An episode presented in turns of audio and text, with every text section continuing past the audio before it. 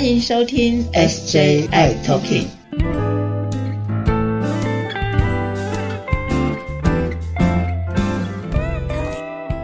Hello，大家好，欢迎收听今天的 SJI Talking，我是 Jeffrey，我是世杰。世杰，有件事情想问一下的，就是最近啊，呃，周遭有些朋友来问我，他说他们最近回诊的时候，医生跟他们说。最近那个很讨厌的小东西啊，小病毒啊，哦，突然跑出来了，哎，好像最近有这么一些事情发生了，是怎么回事呢？哦，这个一定会让他非常的紧张，这个病毒好好的。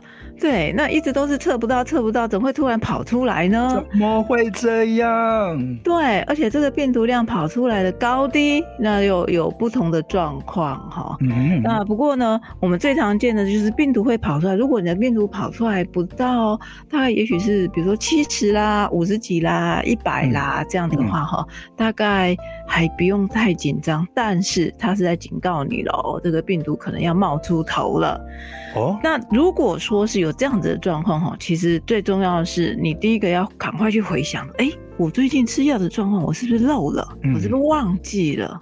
还是说呢，我是不是这个药物呢，就是吃药的时间不够精准了？哦，这个很重要哦。像有些药呢，呃，它不管你有饭前饭后吃都不会有影响的哈。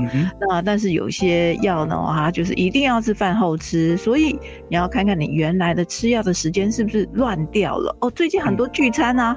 哎，对哈，没错没错。尾牙。嗯哼。那会不会喝了酒，然后回家就倒头睡了，忘了吃？嗯哼。好。那如果说有常常有这样子漏掉的状况的话，其实是很容易病毒就会跑出来的。我们说哈，这个病毒如果说你一个月当中啊漏吃一次，哦，这个病毒可能还不会出来作怪。但是一个月之内漏吃的第二次，不管有没有连续哦，如果只是第二次没有连续，也一样，这个病毒会有跑出来的机会哟。哇哦，那所以有可能的部分是因为没有按时吃抗病毒药物，对不对？对，这个抗病毒这个药物非常的有效，但有效必须要符合一个条件，就是你要固定的时间吃，不能有时候白天吃，有时候晚上吃，有时候中午吃，这个是大乱，因为这个服药的时间拉长的话，它的药物浓度是不够的，所以这个病毒呢就会跑出来了。所以，第一个要先去回想一下，这过去这一个月之内，你是不是常常漏了，或是忘了，或者时间不固定了？好，那这个就可能像有些朋友们啊，来出去玩个三天四天，然后去飞去日本啊，嗯，对，好多人最近啊，嗯，对，那这个就很容易，很容易会有这个跑出来的状态。那还有一种状态，就是说这个病毒量跑出来哈，它不是只有几十或者一百哈，可能跑出来是三百、五百、七百、一千。哇哦，哇，这个真的要跳起来了哈！这个代表什么？这个代表呢，你过去已经有一段吃药时间不规则，或是漏的次数太多了，这个病毒已经可能即将要有抗药性了。哇！对，所以病毒量出来的多寡跟高低，我们可以知道说你过去的吃药的状况是怎么样，这个非常的重要。如果你的病毒量很高，已经到几百甚至上千的话，代表有一个很严重的事情影响了。那这个呢，第一个你一定要想的是，你过去这段时间的吃药状况怎么样？第二件事情是当。医生或是各管事看到你的病毒量这么高的时候，一定会下一个动作就是马上去做抗药性分析。这个肺炎高度的即将要迈入有抗药性的状态了。哈，所以朋友们，如果说回诊的时候，医师告诉你说这病毒量跑出来，哎，先不要太紧张，好，先看看到底跑出来是多少。嗯哼，如果只有一点点，那你赶快回去想一下。赶快回想这段时间你的吃药状况是怎么样？那如果说这个病毒量已经五百、一千这些的或者以上的话呢，那代表这个一定有非常重大的因素了哈。那这个就真的不是只有回想了，而且要马上我们会采取行动，就是做抗药性分析的。嗯，OK，那所以朋友们要特别特别的注意哦。哎，那四姐，我想再请教一下的，就是除了定时吃药这个事情之外，要特别注意之外，还有什么要特别注意的呢？哦，对我们哈，嗯，前阵子呢，大概一个月之前，我们突然有一个朋友们回来的时候呢，他的病毒量嗯哼，一直都在测不到的，这是突然两千二。啊，哦，怎么会这样呢？对，这就是我刚才说的，哎，怎么会一下子跑到两千二了呢？这是非常的严重哈，所以我赶快去确认一下，哎，他吃药的状况怎么？哎，他真的有乖乖的吃哦，哈。嗯，那想说，哎，那最近有吃了什么样的东西影响了药效？哈，如果说他有好好的吃的话，那就有可能是有什么因素跑出来去影响了这个药效。所以最常会影响药效的是什么？最有名的就是胃药。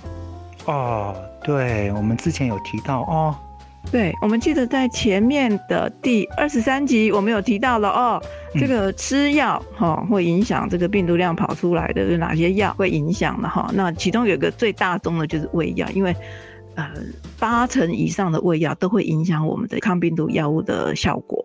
哦 OK，所以这个胃药一定要很小心哈。那我们这个朋友呢，我们就想说，哎、你到底最近有吃了什么东西呢？第一个是胃药，然后就想，哎、他告诉我说，他两个礼拜前他感冒去看医生。嗯哼，那这是最容易发生的状况，就是你可能身体不舒服、感冒去看医生。那医生呢，通常好，不管是内科啊、小儿科啊，这个诊所的医生都很习惯在你的五六七八颗的那一包药里头有一颗是胃药。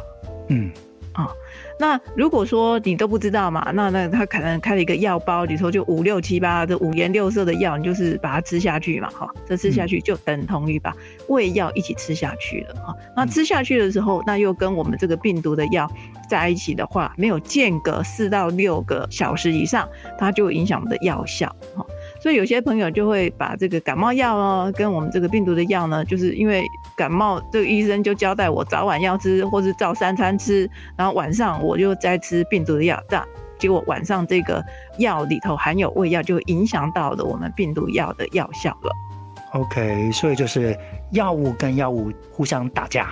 对对，就台语说是修崩，哈，就是哦相冲了，哈、那这个是最常见的是胃药了，当然还有其他的一些健康食品，哈，对就是补品啊这些的嗯哈。我们上次二十三集有讲到的很多，对不对？嗯？对，没错。比如说像综合维他命啊，哦，这些特别注意，对不对？对，这个综合维他命哈啊，其实不是所有的综合维他命，而是说你看哦，这综合维他命其实里头，你去看它的成分里头就会含有什么铁啦、钙啦、锌啦，那甚至哈有些人会特别去买一个，比如说 C 群加钙，或是什么 B 群加锌加锰，哦，对反正就是加了一堆。微量这些元素。对，哦这个有金属边的这个离子哈，这些东西加进去哈，其实它蛮大部分都会影响到我们的这个药效。所以这个非常的重要，就是如果你要买这个补品、健康食品的时候，如果你要仔细看一下它的成分，它的成分里头如果含有这些呃金属离子的话，哦，这尤其是两价，那我们大部分的会加的这个大概都是两价的，那这个都会影响到我们的药效哦，所以这个很重要哦，一定要错开四到六个小时。所以通常我都会跟朋友们讲，如果你要吃这个健康食品，或者比如说综合维他命的话，其实它会让你精神比较好，所以比较适合是早上吃。那你的病毒药呢，也许就是晚上吃，这是大概把时间整个错开了，就比较不会有影响了。对，我们就是可以把这些药物把它错开。那同时就是呃，可能大家最近会感冒啊什么之类的哦，这个胃药也特别小心。对我最近有遇到一个朋友哈，大概三个月前哈，有个朋友，嗯那他呢都吃药吃的好好的哦，然后呢突然这次一抽血的时候，你知道他的病毒量多少吗？哎，多少啊？一百万。啊，但我问他，这到底发生什么事情？有没有事？对对，有没有认真好好的吃药啊？嗯他说有哦，师姐，我真的有很乖很认真。我说哦，真的吗？你都是几点吃？好，然后就告诉我说他吃药的状况。我说除了这个以外，你还有没有吃什么？没有啊。那我爸爸就告诉我说，我觉得我这个年纪大了嘛，哈，我又怕我那个不举啊，哈，那我就呢、哦。吃了锌哦，OK，哦，而且呢、哦，还 double 剂量的锌。好哦，哇，这下好看了，因为锌呢就是二价的离子，对，嗯。那真的是会影响我们的药效，所以呢，它的药完全被盖掉，它完全没有发挥作用，病毒的药完全没有，有吃等于没吃，所以它病毒量一下子嘣就到一百万。OK，那那师姐，我突然想到另外一个问题。那如果呃，社群朋友们如果已经发生了出现了这种这种状况的话，能调回来吗？哦，这个很重要的一件事情就是把原因找出来。对，所以我刚才会说，我我会请你回想。然后再找出说到底是什么因素影响了你的这个病毒的这个药？你既然有好好吃，到底是什么因素影响了这个病毒药的药效？它没有办法发挥。所以像刚才那个朋友，哎，我找出来原来是他吃了锌啊，因为他怕这个这个肾功能哈 不太好。男人，对，好，没关系。这时候怎么办？千万把这个健康食品给停了。好，马上停，不能再吃了。但是要规律的、好好的吃这个病毒的药，好好的吃。然后呢，我们同时当然也会送抗药性分析，因为一百万实在是太高了。是是，同时会送这个抗药性分析。然后之后呢，的也许这过了一个月到两个月的时间，其实我如果比较急的话，我会在一个多月的时候就叫他赶快再来抽血一次，就是乖乖的吃药，而且把这个。呃，影响的因素都排除了之后，再测一次病毒量。好，那再测一次病毒量，如果真的是这个因素的话，你的病毒量大概这个药还是会有效的。哈，它是这个病毒量还是会回到测不到的程度。所以最重要的因素是找出那个影响药效的因素是什么，找出原因。对，找出来。然后呢，当然我们这个医师、医疗的人员，他们还是会做一个紧急的处理，比如说做抗药性分析。倒不会在这个时候就马上换药，因为如果我们不知道这个抗药性分析的结果的话，不会盲目的随便的换药。哎，不错啊，很棒哦。不过大家在这个部分也特别小心，还是要乖乖的吃药哈。然后这个药也许它并没有失效，它只是被你吃的这些其他的东西影响了它的药效，它仍然是有效的哈。所以我们会做这样子的一个处置。所以先不要慌，我觉得可能会跟你的医师或是你的各管师先讨论一下，这到底是发生了什么事。然后呢，把这个原因找出来，那好好的再配合再调整一下，那大概就会还是会很快的。回到病毒量测不到的状态，就 very good。好，所以第一个事情哦，呃，刚刚师姐有提醒大家的，准时然后定时的吃药，对不对？对。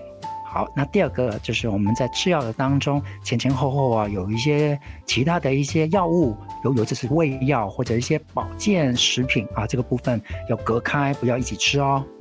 对，这个比较不会影响这个药效。其实我们可能有些朋友他还会在吃其他的，比如说，嗯，降血糖的药啦，哈，降血压的药啦，一堆的药哈。那我觉得这个每个不同的药有它的最佳的吃药的时机哈。我觉得你可以跟你的医师或者各管师讨论一下，怎么样来安排这个吃药的顺序跟时间，这样子会比较 OK 的。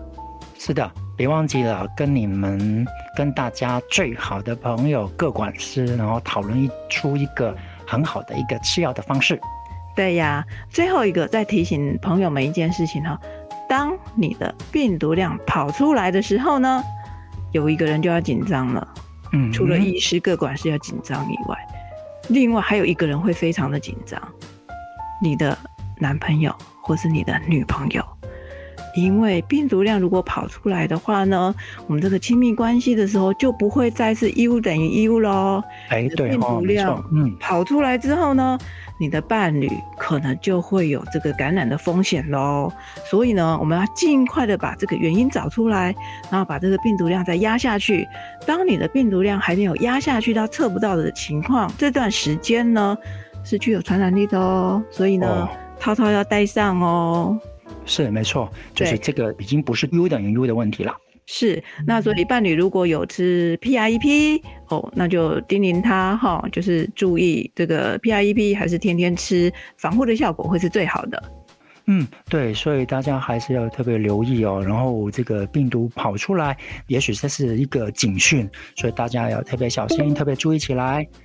好，那今天节目先到这里喽。好，那我们下一集再见，拜拜。大家都好好的，拜拜。